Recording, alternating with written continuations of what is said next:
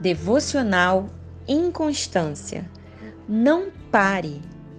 Portanto, queridos irmãos, continuem fortes e firmes. Continuem ocupados no trabalho do Senhor, pois vocês sabem que todo o seu esforço nesse trabalho sempre traz proveito. 1 Coríntios 15, 58. Hoje encerramos esse tema sobre inconstância e não podemos deixar de te falar sobre a importância de você permanecer firme e constante no que o Senhor te entregou. Ele te deu uma família para cuidar, amigas para você ajudar na caminhada e a melhor de todas as notícias para compartilhar por onde você passar a mensagem da cruz.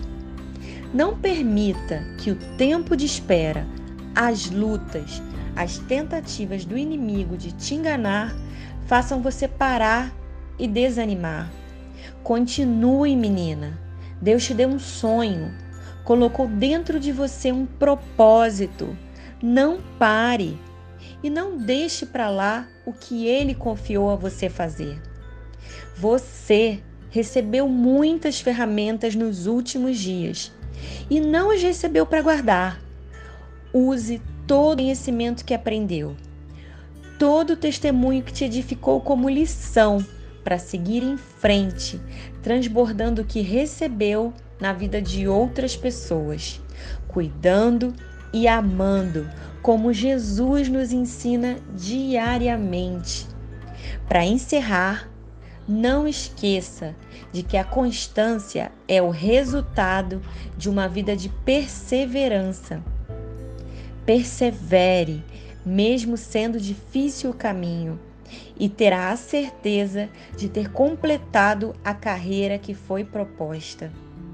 Quero agradecer a constância que te fez chegar até aqui no último dia desse estudo. Oração. Pai, Hoje nós queremos agradecer o quanto o Senhor falou conosco nestas quatro semanas de estudo. Obrigada por nos ensinar a nos manter pessoas constantes e assim alegrar o seu coração. Em nome de Jesus, amém.